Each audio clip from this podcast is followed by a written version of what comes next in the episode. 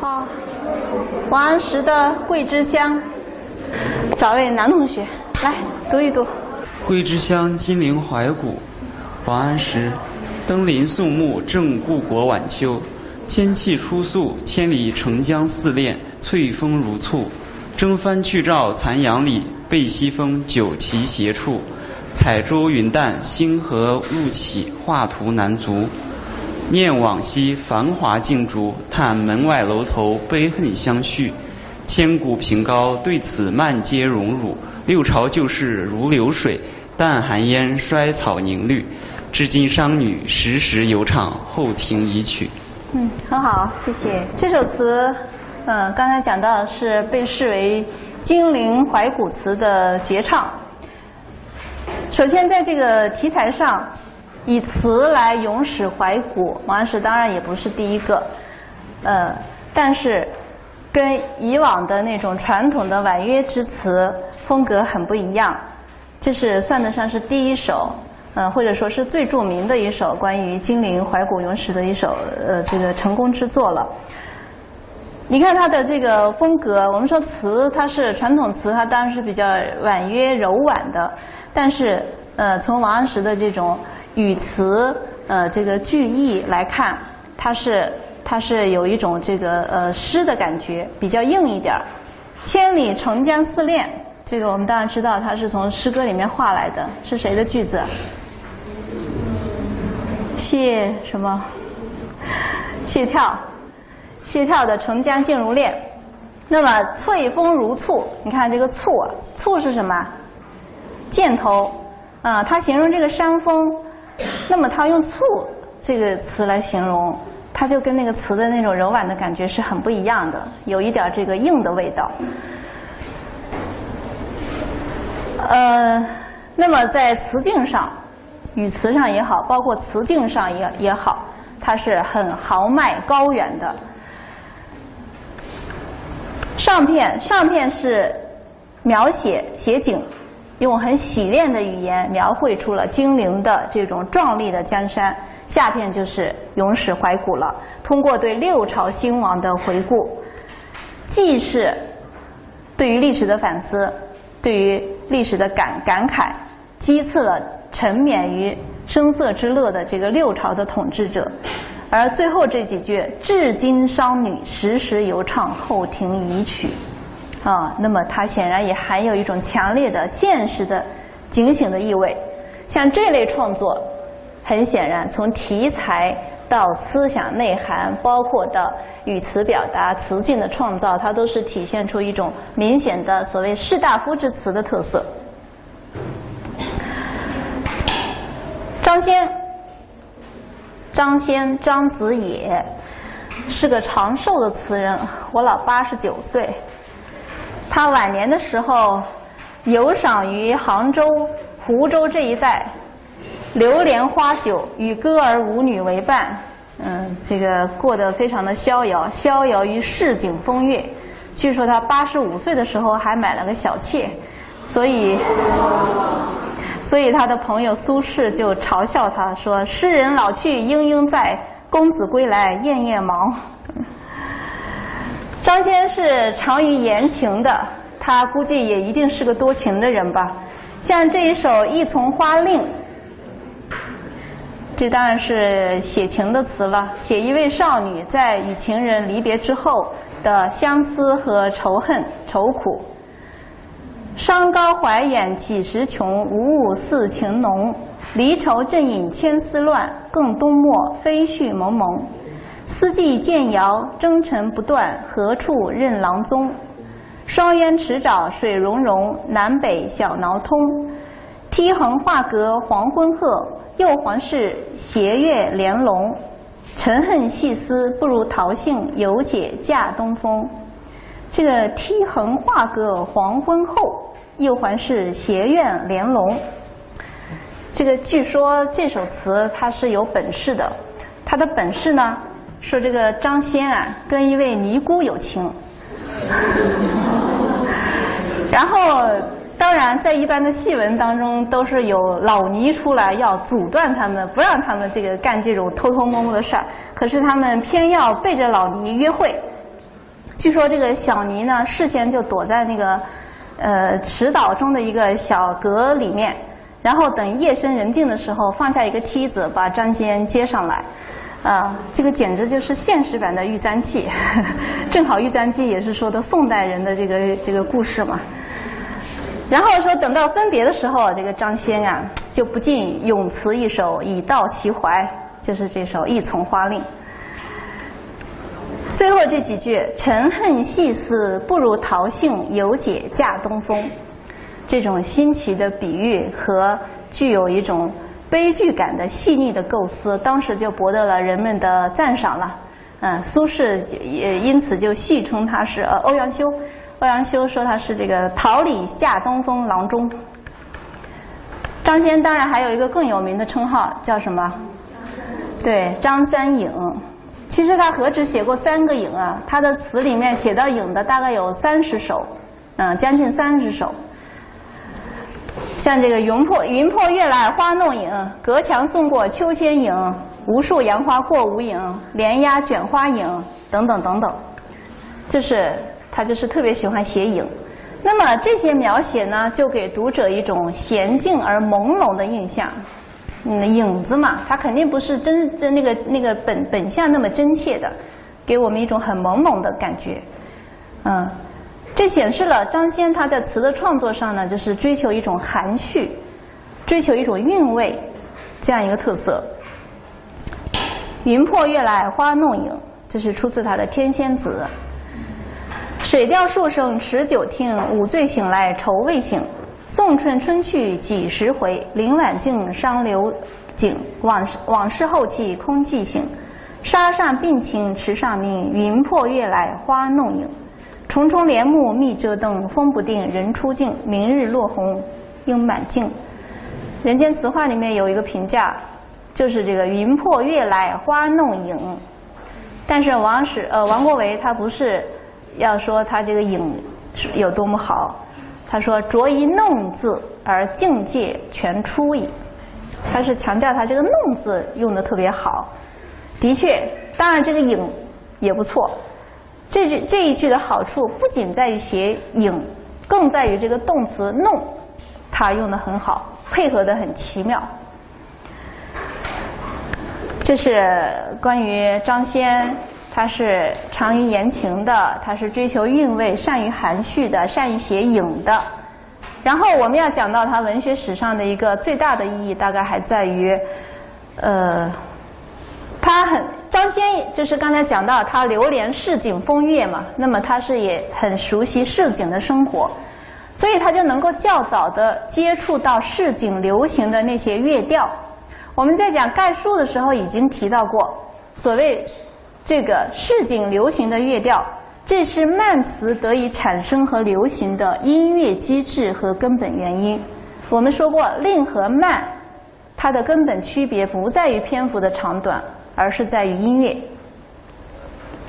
那么张先他比较早的接触到了这些市井流行的乐调，他就根据这些乐调谱写了新形式的词，也就是慢词。虽然还不成熟。但是正是从张先开始，这个慢词长调就开始兴盛起来了。正因为这个原因，所以张先他在词史上应当是占有不可忽视的地位的。张先的创作呢，它是体现了从五代传统到宋代新风的一个转变。在他八十九岁的漫长岁月里，北宋的经济。正是处在一个上坡的这样的一个路上，经济也好，政治也好，政治上是比较比较安定的，那么经济上比较繁荣，都市生活是日益的发达繁盛，那么歌词它也由呃作为少数上层社会中人所喜爱的这样的一种样式，扩大到普遍的市民都很接受、都很喜爱的这样的一种艺术形式了。这张先呢，他曾经和呃欧阳修和晏殊一起追随过五代词人的步伐，就是他有一些创作，当然是体现这种五代的遗风的。那么，他也曾经在都市繁荣的物质生活刺激之下，写出了跟柳永非常接近的这种慢词，这样他就成为从晏殊、欧阳修到柳永、苏轼之间的一座桥梁。这就是所谓他的承前启后的作用。他是以他的这种老寿的年年龄做了词史上这样一个转变的见证人，同时他也是亲自参与到这样的一种转变之中去的，做出了自己的一些贡献。这是第二节我们关于范仲淹、呃张先、王安石这几位起到了承前启后作用的词人。接下来第三节我们要谈的就是宋代第一个具有里程碑式意义的重要的词人刘永。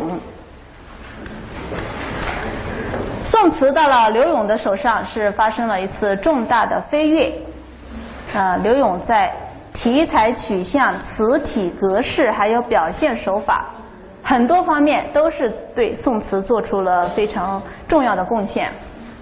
他不仅是把市民生活的细节和情调写到词中，同时呢，他也在词中书写自我的性情怀抱，啊，书写自己的一些人生的感受。所以这两方面的内容都有，都很重要，都是开启了后来的词人的。那么就是，呃，这两方面在其他的词人手上似乎是不能共共存的，不能相容的，但是在刘永的词中都有很杰出的表现。那么它是极大的拓宽了。词的创作内容，而且更为重要的是，它采用新曲调，大量的制作慢词，这就突破了词原先的体制，发展变化了传统的词体格式，并且有很多他自己的创新，他自自创词调，因为刘永他是精通音律的，他能够根据这些市井流行的乐调，根据它的样式，又创作出新的词调来。刘永是个市井浪子啊，那么由于他久居市井，他就有着一般的文人士大夫所没有的那种市井的意识，这就使他的笔下出现了都市繁华富庶的景象和缤纷的市井风情。刘永用过去只是写那种呃什么绣莲啊，呃这个珠帘绣幌啊这样的。小词来细细的铺陈的描写都市的繁华，反映出更加广阔、更加新鲜的生活画面。他描绘过当时的汴京、洛阳、苏州、杭州、扬州这些主要的名城。那么，像这一类的都市词、都市风物词，充满了对繁华热闹的一种赞美。同时，也用他的生花妙笔，更加的渲染这样的一种热闹繁华。同时，也体现出他对这种锦绣风流的一种热切的期慕。这一类词里边，就是这是有很多了，而其中最有名的，当然就是这一这一首描写杭州景象、西湖风光的《望海潮》。东南形胜三吴都会，钱塘自古繁华。烟柳画桥，风帘翠幕，参差十万人家。云树绕堤沙，怒涛卷霜雪，天堑无涯。市列诸暨，户盈罗户盈罗绮，竞豪奢。重湖叠眼清嘉，有三秋桂子，十里荷花。羌管弄晴，菱歌泛夜，嬉戏钓叟莲娃。千骑拥高牙，乘醉听箫鼓，吟赏烟霞。翌日图江好景，归去凤池夸。哎，文采斐然，非常生动地描绘出了钱塘江的那种秀美的景色和这个城市的繁华富庶，非常秀丽的山水风物，多彩的市井生活。嗯，活脱脱是一幅彩绘的都市风情画。是这个用诗笔、用词写出来的《清明上河图》，甚至有一个传闻说，当时的北边的金主完颜亮读到这首词以后，顿起投鞭渡江之志。嗯，当然这是传闻了，但是从中可见刘永他的这种描写的功力和这首词的魅力。这类风调的词在柳永的创作里面是占有一个比较大的比重，大概有四十多首。这类词一方面是反映出当时的一种太平的气象和社会的风气，另外一方面也是跟创作者自身是密切相关的。它是体现了柳永他的这种赋予生命力的人生意识和审美情趣。它是以他特有的这种平凡的又活跃的市民意识，非常敏感地捕捉到了都市跳动的脉搏，所以他的词是北宋都市面貌的一个最好的摹写。读柳永的这一类词，你感觉到真是一片繁华的太平景象，似乎当时就是处处都是桃花源。百姓都是过着非常安宁富足的生活，这到底是当时的真实的景况，还是刘永他在为统治阶级歌功颂德吗？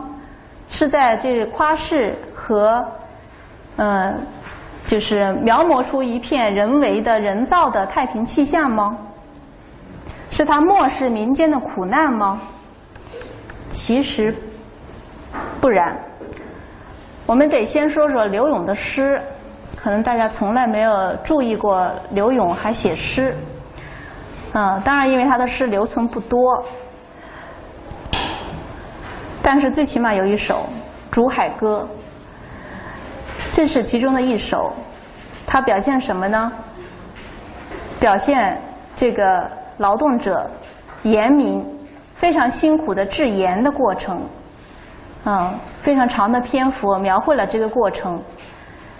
作者对受到残酷的压榨的这些严民，表达了非常深切的同情。这首词呃这首诗非常明显是学习了谁的手法呢？对，白居易。他同样也有一个这个闽亭赋亭户也闽亭户也，他这有这个主旨有一个明显的揭示，明显是学习了白居易新乐府的写法。那么刘永的诗和词之间有这么大的差异，这说明什么呢？刘永他虽然是以这种浪迹于市井的词人身份而为我们所熟知，但是实际上他同样是一个以儒为本的一个传统的文士，一个传统的儒家的文人。嗯，他也是有他的政治理想和政治追求的。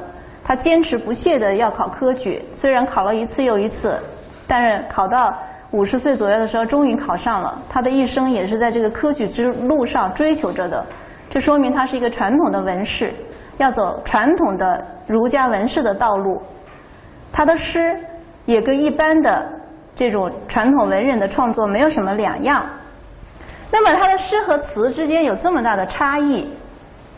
这似乎说明柳永他是严守诗词界限的，就是诗是用来言志、用来表现社会问题的，而词它是为应歌而做的。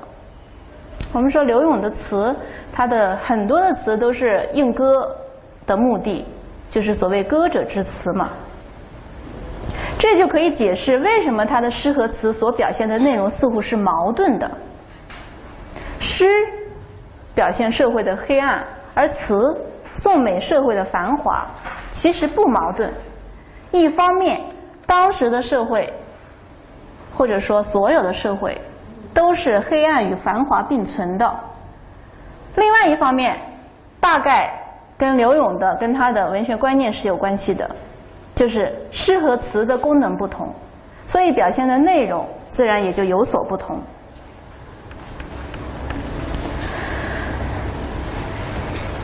当然，刘永他毕竟还是以词著称于世。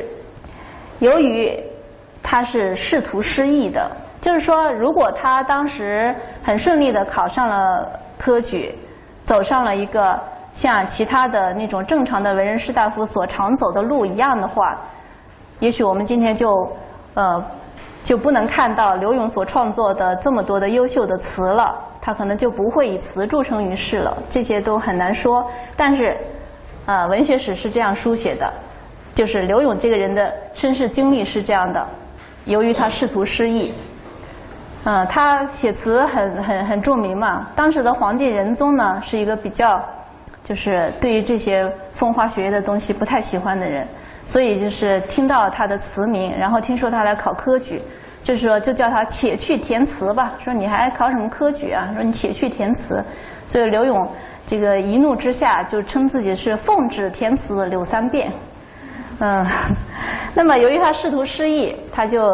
流落为都市中的浪子，经常混迹在歌馆酒楼，所以他的作品当中很多都是对男女情事的这种描述。我们说这个词是起源于民间的，它本来是普通民众娱乐的一种表达方式，享乐和风情，这个是词的传统题材。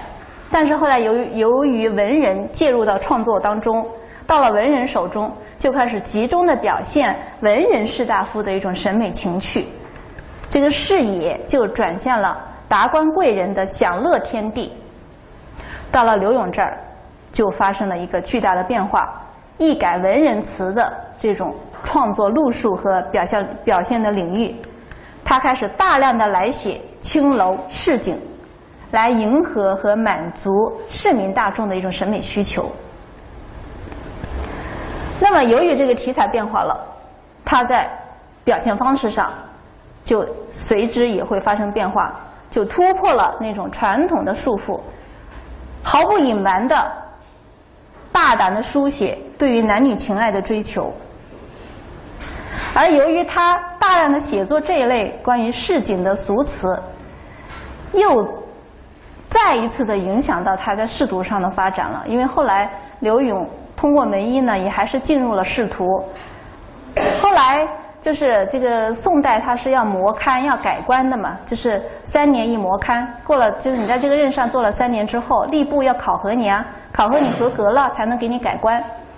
而这个刘永呢，由于他这个写词词名太著，而皇帝又不喜欢这个词的，所以当时这个吏部就不肯给他改官。刘永就不服，去找当时的。执政官晏殊去申诉，晏殊就说：“贤俊作曲子吗？就是你写词吗？”呃，那么刘永怎么回答呢？且呃，亦如相公说这个呃，这个只如相公亦作曲子，就是我跟你一样，你那言外之意就是你做的，我为什么做不得？啊，晏殊也是词人嘛，我们知道。那，晏殊再怎么回答呢？书虽作曲子。不曾不曾到彩线幽拈半一作，就晏殊说书我自己我虽然写写词，但是我不写彩线幽拈半一作这一类的词。这一场针锋相对的谈话，正好说明士大夫之词到市民之词的这种内涵和风格的演变。以及他们之间所存在的审美观念上的差异和矛盾。彩线幽拈半一作，这是出自柳永市井俗词的一首代表作《定风波》。自春来惨绿愁红，芳心事事可可。日上花梢，莺穿柳带，犹压香轻卧。暖苏萧，逆云朵，无那恨薄情一去，音书无个。早知那么悔当初不把雕鞍锁，向机穿，只与蛮间相馆拘束教迎客。正相随莫抛躲，针线闲拈半衣作。和我年始年少光阴虚过。